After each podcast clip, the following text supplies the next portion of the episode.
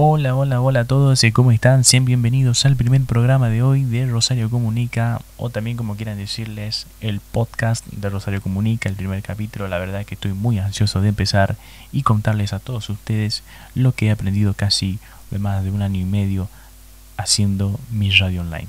Esto, como yo lo vengo planteando, van a ser varios capítulos, van a ser varios episodios, y la verdad es que estoy muy ansioso porque, eh, bueno, hace mucho que no estoy grabando, esto de la pandemia ha sido un parate importante y bueno, lo que implica eh, reconvertirse dentro de la misma casa, dentro de un aislamiento, respetando una pandemia, un virus realmente peligroso. Y, bueno, no, ser creativo y tratar de compartir conocimiento que bueno, es lo más saludable que podemos hacer el día de hoy. Así que bueno, empecemos. Muchísimas gracias. Quien les habla Franco Vilte. Let's go.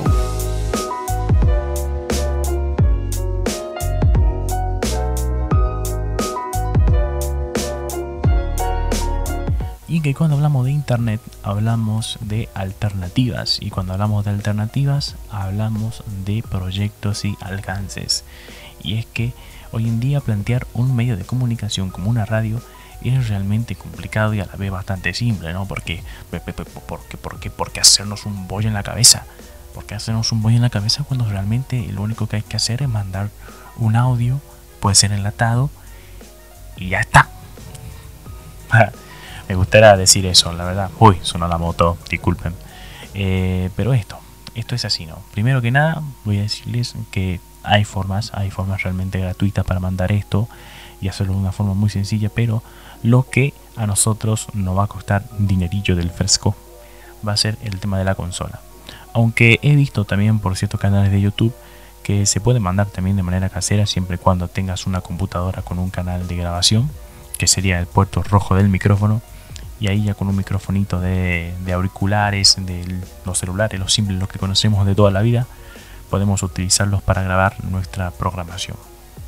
Y la verdad que este tema de las radios en la, en la temática digital es esto, ¿no? Pensar los alcances, pensar las llegadas y muchas veces eh, hay que ver el tema de la, de la audiencia, si la audiencia consume mayoritariamente radio por FM, AM o radio por internet radio por internet hoy es vista como una innovación, como algo totalmente nuevo que ha llegado a Latinoamérica como una como un boom, ¿no? Como un boom de las de los negocios, como un boom también de lo que sería también como proyecto comunicacional serio, ¿no?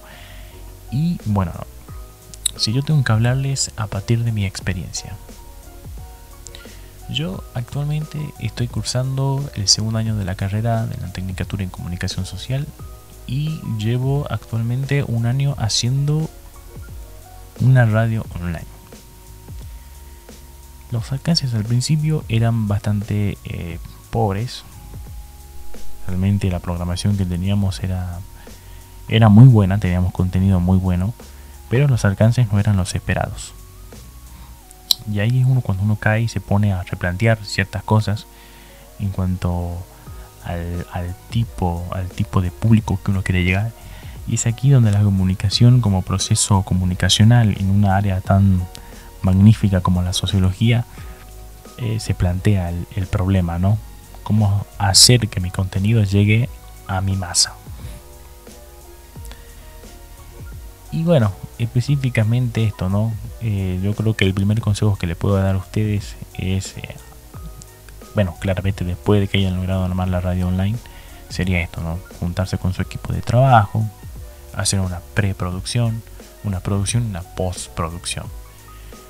Hacer una, una, una producción completa de un programa radial implica muchas cosas. Primero que nada, averiguar de la temática, hacer la indagación correspondiente al tema establecido y eh, charlarlos, eh, hacer una una especie de, de, de, creación propia por parte de los diferentes integrantes con respecto al tema que se va a hablar y también practicarlo y también ver ¿no? qué punto va a ser interesante porque no todos los puntos dentro del mismo tema son interesantes. Y posteriormente ver lo que sería la postproducción que será la difusión del programa. Ahí tendría que ver si qué plataforma van a utilizar yo actualmente estoy utilizando Seno Media Radio. es un, es un software de transmisión, es un servidor de transmisión, perdón, muy útil, de verdad. Encima es totalmente gratis. es totalmente gratis y los recomiendo totalmente. Eh, después tenemos los servidores prepagos, pero hasta el momento no he ocupado ninguno de esos. Y bueno, siempre va a depender mucho de la finalidad, del alcance que uno quiera brindar respecto a ese servicio. Bueno, eh, yo le comenté al principio unos requisitos. Y la, realidad es que actualmente no existen requisitos como tal, sino simplemente está, eh, esto se plantea a partir de la visión que el propio fundador de ese proyecto tenga en mente qué es lo que va a querer lanzar.